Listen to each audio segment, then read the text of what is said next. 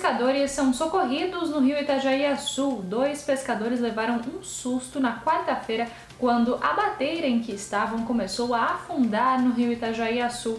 A equipe de busca e salvamento da Marinha do Brasil socorreu os homens rapidamente e ninguém se feriu. Em Pissarras, quatro turistas foram resgatados após o naufrágio de uma pequena embarcação também na quarta-feira. Uma das vítimas foi encaminhada para o pronto atendimento.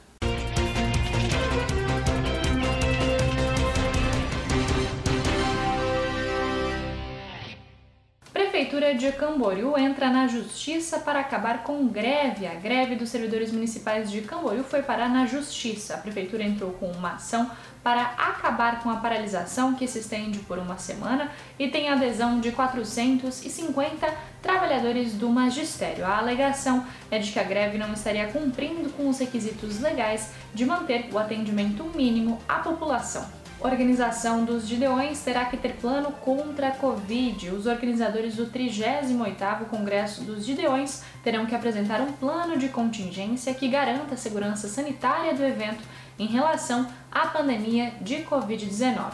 Segundo a Secretaria de Saúde de Camboriú, mais reuniões acontecerão nas próximas semanas para analisar a viabilidade do Congresso.